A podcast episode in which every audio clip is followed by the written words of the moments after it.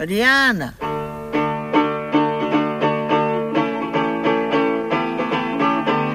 Folhetim da Mariana. Contos, cantos e descantes de mulheres em trânsito. Histórias de vida em 12 capítulos musicados.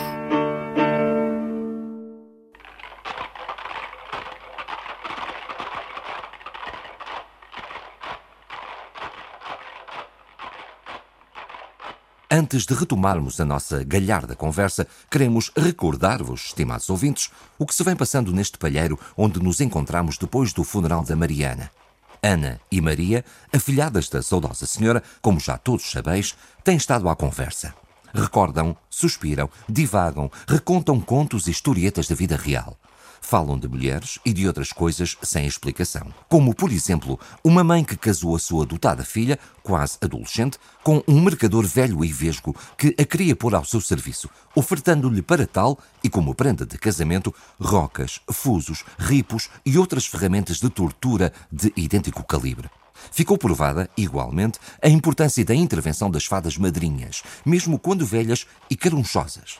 Também a Mariana, embora então ainda jovem, terá dado às raparigas da sua terra precioso auxílio em matéria de instrução sexual, dando conselhos pouco tradicionais, mas ainda assim de cariz popular. Uma verdadeira fada madrinha, como já ouvi dizer a alguém. A um canto deste pardieiro, hoje adoçado pela palraria feminina, está instalado um velho tiar, a que a Ana se agarrou, retomando antigos trabalhos em linho. A Maria e a vaca Amélia saíram pelas traseiras para refrescar as ideias.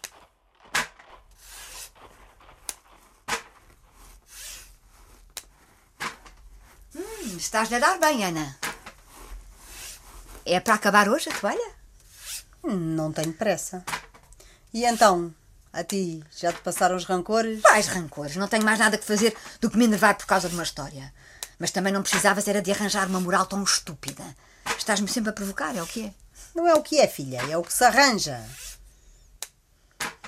Já tinhas saudades de sentar ao tiara, hein? Está bonito esse repuxado? Gostas?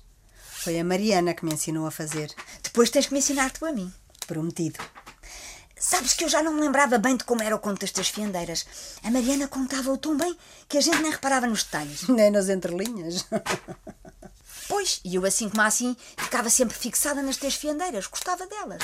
Não sei se por serem fadas, se por serem velhas. Agora, a rapariguita da história nunca lhe achei graça. A bela de cedeira sempre pareceu um bocado, como é de dizer, fraquita. Ai, sim? Sim, um pedacinho enjoada, que é para não dizer um bocadinho... Oh, tente na língua, Maria. Desculpa lá, mas a mim ninguém me calará. Eu cá acho que a rapariga do conto é uma bela. Adormecida! Uma, uma bela adormecida. Sim, precisamente. Uma bela burguesinha adormecida. Então porquê? Luta de classe a estas horas do dia? Então, escuta lá. A rapariga do conto era feliz até lhe surgir um problema na vida. Atingir a idade casadoira? Não, descobrir que a sua extremosa mãe, para além de ser tirana, também era uma excelente empresária. Mulher muito prendada, cheia de qualidades. Exatamente. E perante o problema, não ocorreu nada à infeliz da rapariga senão sentar-se à porta de casa a chorar. E foi só deixar-se estar sentada que logo vieram não uma, nem duas, mas três fadas velhas que fizeram o serviço sujo por ela e tudo se resolveu. Exatamente. Pura magia. E a seguir casou-se com o mercador rico e vesgo e deixou de trabalhar, sem fazer nenhum, feliz para sempre. Pois, então nos contos não é assim que tudo acontece? Pura magia. Enganas-te, não é só nos contos. Na vida real também há pessoas, aliás, bastante famosas, que compram diplomas e enriquecem diariamente assim. Pura magia. É verdade. Magia da mais pura, dura e antiga. Da negra, diria. Olaré! Cuidado com ela! E a rapariga da história foi a preguiçosa, porque se ela quisesse realmente safar-se sozinha, tinha várias receitas ao seu dispor. De culinária ou das outras? De magia, mulher, mas da branca. A Mariana não te ensinou. O quê? Feitiços para enriquecer de um dia para o outro? Querias afiar e a tecer, ganha a mulher de comer, e é se queres. Então, em que ficamos? Então, imagina, eh, estás com fome, por conseguinte, tens que comer, certo? Certo. E as toalhinhas de linho são uma riqueza e vendem-se mais caras que a seda natural, certo? Mas dão cá uma trabalheira. Precisamente. O trabalho dá muito trabalho. Hum. À tua frente, faz conta, tens uma porção descomunal de linho para fiar, assim uns molhos que te dão pela cintura ou pela barba. O que é que fazias? Sentava-me a chorar à espera que uma velha me viesse salvar. Fiavas-te na Virgem, portanto. Podia não ser virgem. A mim bastava que me fizesse o serviço. Ah, diz isso porque és ignorante. Escuta, se te derem mais linho do que aquele que as tuas mãos podem fiar, faz o seguinte: receita da da Mariana. Pegas no linho e pousa-lo no meio da sala, à noite, juntamente com uma vasilha com água. E na pedra do lar, debaixo do borralho, mete-se um bolo. Ah, afinal sabias. Mandriona. E depois? E depois nada, vieram as fadas e a coisa resolveu-se. De manhã encontraram o linho todo fiado, o que vai dar no mesmo da história das três fiandeiras. Pura magia.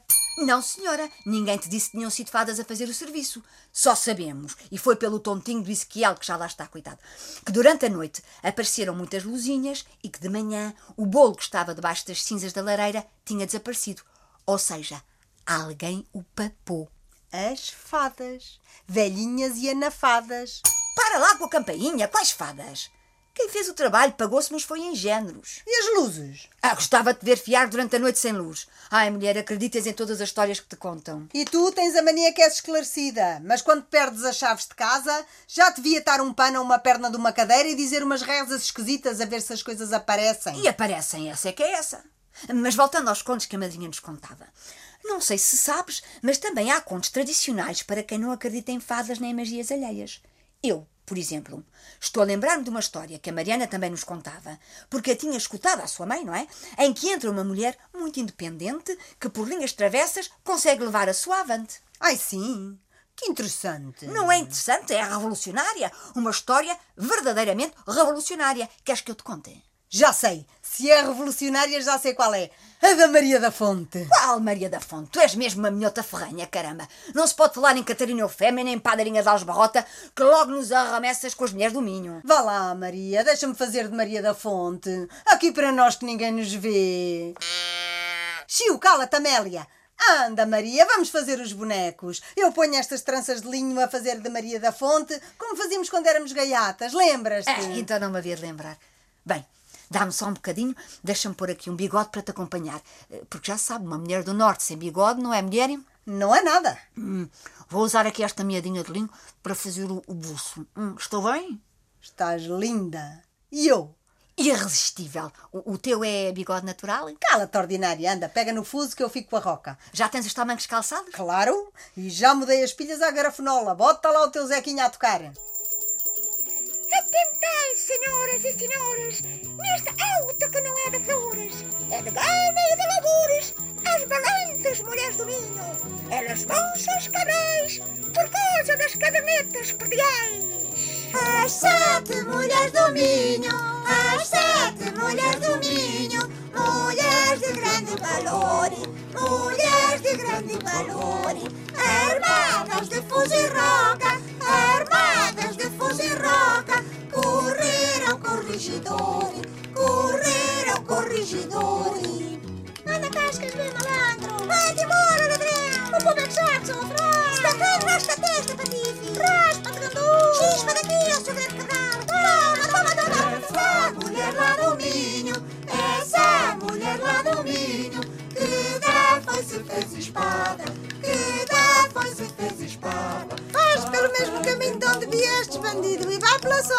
desgraçado. Aqui não metes tu a mão, porque eu cá, os meus mortos já devem ficar em lugar sagrado. Os teus enterras-os nas trequeiras, se tu quiseres, porque os meus já devem ficar enterrados numa cava como deve ser.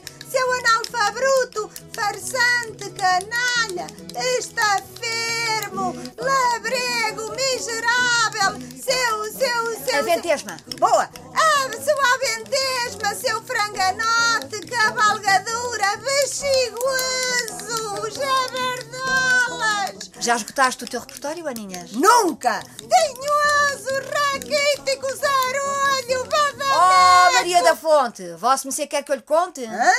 Boca de rã, enchidinhos de romã para ti e para a tua irmã. O quê? Precisamente o que é que tu estás a fazer? Afinal de contas, isto é a farsa da Maria da Fonte ou é o Calvário dos Cabrais? Temos de ouvir o teu sermão até de madrugada? Desculpa, foi sem querer. E a mim, olha, deixaste-me agarrado ao fuso? Toma lá um pedacinho de bola de carne para te compensar. Não, está divinal, caralho. Hum, Ai, o raio da vaca que é mesmo picuinhas. é carne de porco, Amélia. A bola não é de vaca, é de porco. De frango? Esborrego. Como podeis verificar, estimados ouvintes, estas duas não conseguem seguir uma linha reta. É sempre a enviesar. Aproveito então para relembrar os menos avisados que é da Mariana que se está a falar. Ou melhor, das mulheres do Norte em geral, da sua valentia e demais qualidades, humanas e literárias. Parece que a Maria deseja contar uma história com uma moral um tudo nada diferente, mas está difícil principiar. Apuremos os ouvidos, pois. Cogumelos! Hum, a bola afinal é de cogumelos, Amélia. Não é de vitela, é de cogumelos. E logo tinha de nos canhilhar uma vaca vegetariana. Ah lá, mas isso não são todas. Ah, Bem, há pouco querias contar-nos uma história, não era? Sim, tradicional, uma história tradicional. Mais curta do que a tua, que parecia que nunca mais acabava, mas muito mais, como é dizer. hum, Sim, já sabemos. Revolucionária. Exatamente. Chama-se Conto do Fuso. Ora, toda a gente sabe o que é um fuso, não é verdade? Ana, explica lá à Amélia o que é um fuso, fazes favor. O fuso é um instrumento roliço, normalmente de madeira, sobre o qual se forma ao fiar a maçaroca, isto é, os fios de algodão, lã, ou neste caso o linho. A transformação do linho em fio era um trabalho também da competência das mulheres, utilizando a roca e o fuso. Havia vários tipos de roca, etc, etc, etc. Esta parte não interessa. Mas tu estás a ler? hein? Querias que eu soubesse isto tudo de cor, não? A fiação obtinha-se puxando da roca uma mecha de fibras de linho, torcendo-as e destorcendo-as entre os dedos, para formar o fio que depois ia sendo enrolado no fuso. A arte de fiar. A arte, hein? não é uma coisa qualquer. A arte de fiar, para além do fuso e da roca, em certas casas de lavradores mais ricos, conheceu também as rodas de fiar. Como a da Bela Adormecida. No Palácio da Bela Adormecida, não sei se sabes, mas já havia rodas de fiar, que era muito mais fácil, assim, aquela era muito fácil, a grande e a francesa. que eram instrumentos mais evoluídos e mais rentáveis que foram aparecendo no século passado. Quer dizer, no século XIX, que este magazine já é antigo. Tal e tal e tal e tal e tal. Esta parte não interessa nada. Ah, as linhas de cozer eram feitas de linho fiado muito fininho e bem torcido. O vestuário era todo feito manualmente. Atenção! Todo manualmente. As maçarocas Sim, de linho. o linho muito fininho, muito bem torcido, o enxoval todo manualmente, e já sabemos no que é que isso dá. Marrecas, beiças caídas e dedos todos tortinhos, não é verdade? Verdadinha. E agora, queres que eu te conte? Sim, quero. Conta lá. Foi um viado que passou por uma ponte. Queres que eu te conte? Já te disse que sim. Avança, anda. Então faz lá os passarinhos para eu começar. Canários? Pode ser. Era uma vez uma mulher que tinha um homem e que, apesar de ser mulher, nunca fiava, o que parecia muito estranho, pelo menos para o homem. Mas, ó mulher, mas tu nunca fias? Eu cá não tenho fuso, como é que eu houver de fiar? Não seja por isso, caralho, que eu hei de ir à cidade e compro-te um fuso. Então, ao outro dia, o homem acordou ainda antes do sol raiar, apanhou o trem para a cidade, calcorreou ruas, becos e vielas, entrou na retrosaria da moda. E comprou-lhe um fuso. Como é que adivinhaste? Já conheces a história? Não, mas conheço os homens. Continua que eu estava a gostar. Então, o homem comprou um fuso e entregou à mulher. Quando o recebeu das mãos do homem, a mulher mostrou-se toda satisfeita. Mas mal ele virou costas. Quebrou-se-me. Mas, ó mulher, todos os fusos que eu te compro, tu já has de quebrarem? É, é que eu tenho umas mãos assim, é, quer dizer, tenho muita força nas mãos, derivado de andar estes anos todos a torcer o pescoço aos coelhinhos que tu tanto gostas de comer. Ah, Não ligues à vaca, segue. O que é que o homem lhe respondeu? Deixa estar, mulher, que amanhã eu subo ali à tapada, corto o pinheiro eu próprio, eu sozinho e faço eu próprio, eu sozinho, um fuso especialmente para ti, inquebrável e vitalício. Ah, que ideia tão boa tivestes tu, homem! Era mesmo isso que eu queria mais java do fundo do meu coração de esposa fiel. E de, e de fazer o fuso, trazei o cá, que eu depois eu pego no fuso e enfio o fuso. Caredo! A senhora tinha pelo na venta. era do norte, já te esqueceste. Tinha pelo na venta, nas pernas, no peito, até patilhas ela tinha. hã? Adiante. No outro dia, o homem acordou cedo, pôs os bois no carro e depois... Todos subiu- os bois, todos os bois dentro do carro. Isso é altamente revolucionário. O homem atrelou uma parelha de bois à carroça, está bem assim? Muito melhor. Pôs o machado às costas e subiu à tapada. Depois de ter andado um bom pedaço à machadada ao tronco de um pinheiro bem rijo, amarrou-lhe uma corda para o deitar abaixo. Mas o pinheiro caiu sobre os dois e, pumba, matou-os ambos. Ambos os dois? Sim, Ana, é que não morreu um e depois o outro. Foram ambos os dois em simultâneo ao mesmo tempo. ah. O homem ficou todo desarvorado, os bois tinham encostado para cima de uma fortuna e foi a correr, a pé, com machado às costas, contar à mulher a desgraça que lhes tinha sucedido. Mas no caminho teve que atravessar uma ponte sobre um rio muito fundo e lá nas funduras viu uns peixes de veras apetitosos. O fulano estava com uma larica que não se aguentava nas canetas e toca-lhes a tirar o machado a ver se os pescava assim ao homem das cavernas, né? Que grande mastronço. Isso. Os peixes fugiram, claro está, e o machado ficou-lhe no fundo do rio. Então o homem não teve outro remédio senão despir-se e deitar-se à água para ir buscar a ferramenta. Ah, Mas por azar, passaram por ali uns larápios e afanaram-lhe as roupas. Levaram-lhe tudo: botas, piugas, cerolas. E ele teve de regressar a casa a pé e em pelota. Sem o machado? Sim, Sem os bois? sim, Sem a roupa? sim. E sem o fuso? Népia, Níqueles, regressou a casa em pelo, mulher. Ai, olha-te que ele vai levar, coitadinho. Mas espera, que a desgraça não ficou por aqui. Depois de 20 km a pé, os pés todos esfolados e as coxas em sangue, assim de, de roçarem é? uma na outra, não é? Ao chegar a casa, mal passou o portão, o homem ouviu dois cordeirinhos. Baliam como os condenados. Os bichos berravam muito, chamavam pelas mães, não é? E o homem, que apesar de ser homem, era muito sensível, Coitadinho. ah, teve pena, não aguentou e foi a correr ao curral soltar os bichos. Trouxe-os para o alpendre e atou-os à torneira de uma pipa que lá havia. Mas os bichos tanto espernearam, tanto espernearam, um para a direita e outro para a esquerda, que a torneira e o vinho Lopes, Lopes, Lopes, Lopes. entornou-se todo Lopes, por ali Lopes, afora. Lopes. O homem continuava em pelota, pôs-se a pensar, a pensar, mas não arranjou como parar aquilo e acabou por deixar os cordeiros fugirem, cada um para seu lado, e a pipa esveio toda pelo chão. Ai, coitadinho. Pois é, coitadinho. Vês? A vaca também concorda. Nisto estamos todos de acordo, é, é o que vale. Bem, depois, para tentar safar a situação, o homem pegou numa saca de farinha de cinco alqueires, que era o que tinha por ali mais à mão. E olha que isso não era um farelo qualquer. Era farinha da boa. Sim, era farinha da melhor qualidade. Na- Naturalmente, uma saca que a mulher tinha reservado para fazer o folar para o domingo de Páscoa ou assim. Folar com ovos de galinhas criadas ao ar livre. Galinhas felizes, Amélia. E raco neste palheiro não se consegue falar. Continua. O homem pegou na saca de farinha e depois. E depois deitou-a, imagina tu, sobre o vinho derramado, para a mulher não descobrir o que tinha acontecido e não se zangar com ele. Porque ela, apesar de ser mulher, também apreciava muito a pinga, sobretudo se fosse do verde. Mas neste preciso momento, a mulher espreitou pelo postigo e apanhou o homem em flagrante naqueles preparos. E gritou-lhe lá da cozinha. Oh, raça de homem de um catano, que não deve ter os chincalqueiros bem medidos. E tu sabes o que é que o homem disse? Não. Tu sabes o que é que o homem fez? Não. Precisamente nada. Não tugiu, nem mugiu. E a moral do conto é? Evidente, é evidente, mas eu explico. Calça lá as castanholas. Chuta. É isto que acontece aos homens que tentam obrigar as mulheres a fazerem o que elas não querem. Acabam pobres, nus, envergonhados e cobertos de farinha branca, branquinha, como o branco da neve branca da branca de neve. Fim! Gostaste? Uma autêntica revolução. Nem sei como é que aqui o palheiro ainda está de pé e o salário mínimo nacional se mantém abaixo dos mil euros.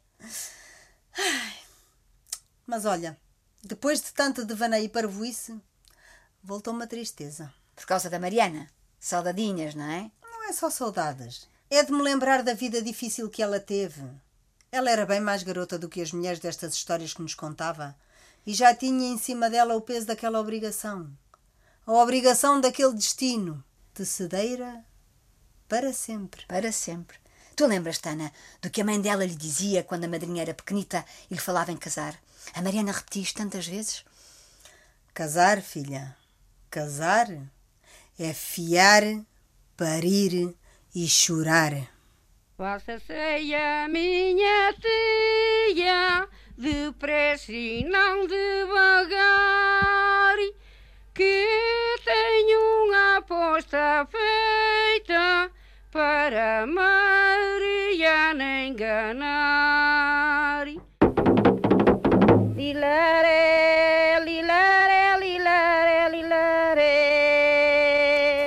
O Folhetim da Mariana foi produzido por Maria Moraes para a Antena 1. Apresentado, interpretado e musicado por Ana Lage e Maria Moraes. Narração de Rui Santos. Captação e pós-produção áudio de João Ruas.